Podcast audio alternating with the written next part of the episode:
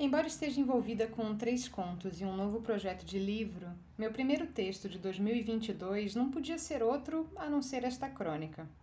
Claro, afinal, não é sempre que se completa 40 anos de idade.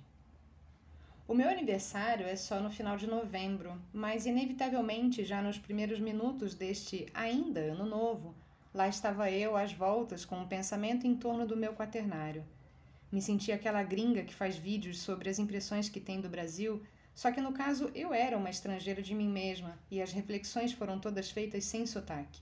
Ou melhor, tinham só o meu sotaque.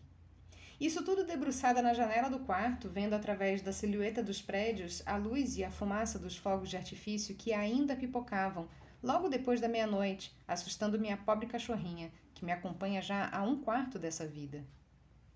Na minha cabeça, sonolenta, passei a virada do ano de pijama e entre cochilos, enrolada no meu edredom azul em pleno dezembro, o que parecia ser minha voz repetia num looping, num tom incrédulo, uma espécie de discurso não muito elaborado como 40 anos, puta que eu pariu. É muita idade, são vários anos, dezenas deles, literalmente, talvez até mais do que parecem caber em quatro décadas. Quatro décadas. Socorro. Falar isso em voz alta parece ainda mais assustador, porque é uma forma de reconhecer o óbvio, embora externamente eu permaneça plena.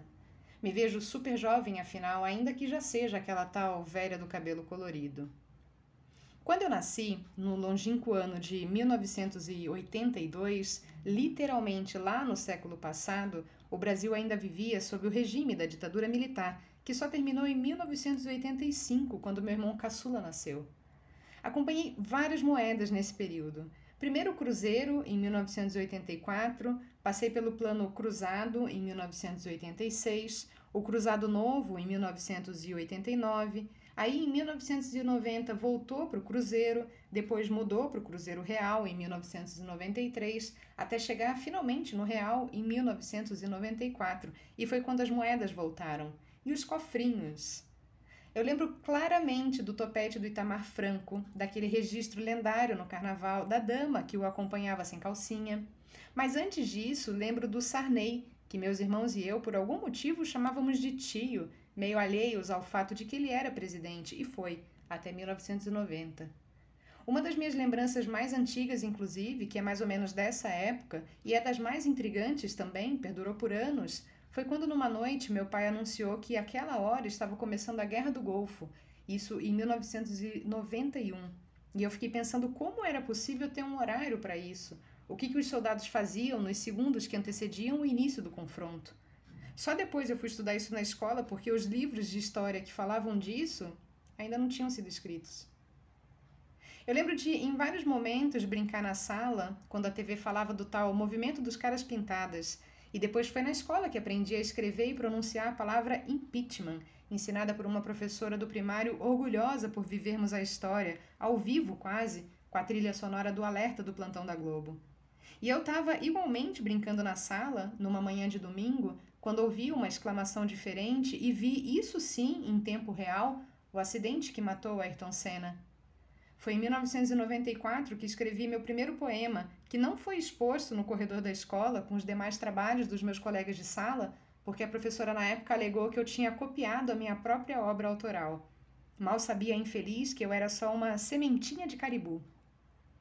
Os anos 90, nesse sentido, foram tão loucos que, antes de eu completar 12 anos, jurei que escrevi um livro e depois outro, dois anos depois, e um terceiro antes do fim do século, bem antes do tal bug do milênio dos anos 2000.